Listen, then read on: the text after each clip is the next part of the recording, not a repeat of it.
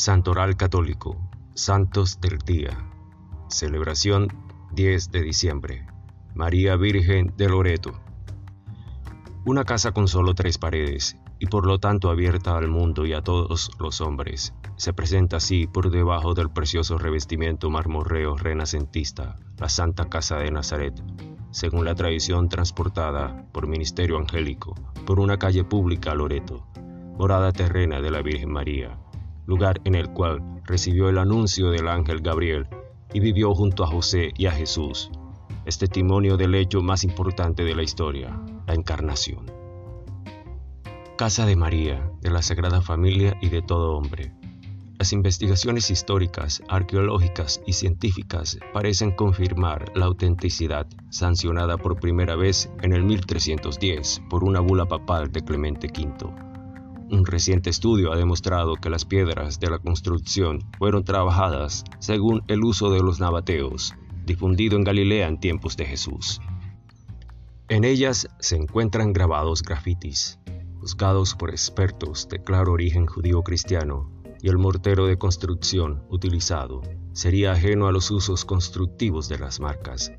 Además, cinco cruces de tela que probablemente pertenecieron a los cruzados y algunos restos de un huevo de avestruz, símbolo del misterio de la encarnación, fueron encontrados entre los ladrillos de la Santa Casa, cuyo perímetro coincidiría perfectamente con el tamaño de los cimientos dejados en Nazaret.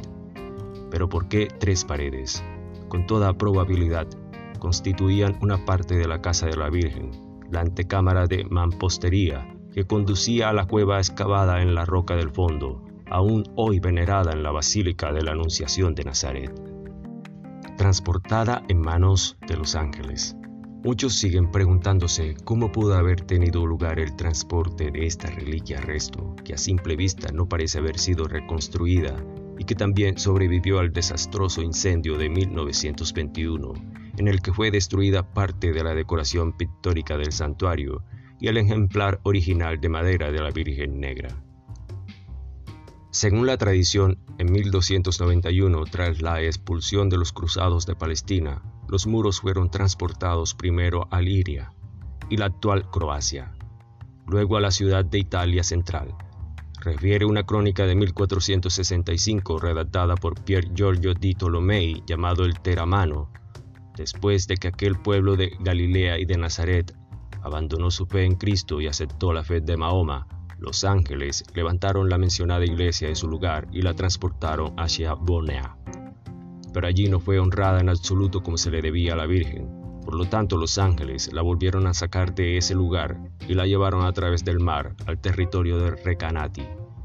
Muchos hoy en día tienden a sostener la hipótesis apoyada por el antiguo código Chartularium Culinaste, según la cual los ángeles de la tradición a la que se atribuye el traslado sean nada menos que los nobles de la familia Ángeles, bizantina de Epiro, que en el siglo XIII salvaron por mar de la furia sarracena en el venerado santuario.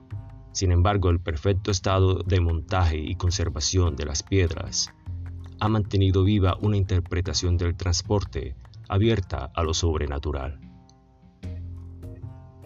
Una casa en la calle de cada hombre.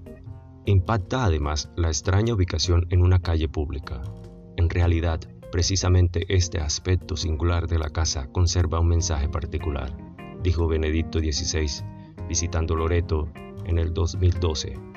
No es una casa privada, sino que es una morada abierta a todos. Está en el camino de todos nosotros. Estamos todos en camino hacia otra morada, la ciudad eterna. Gracias. Gloria a Dios.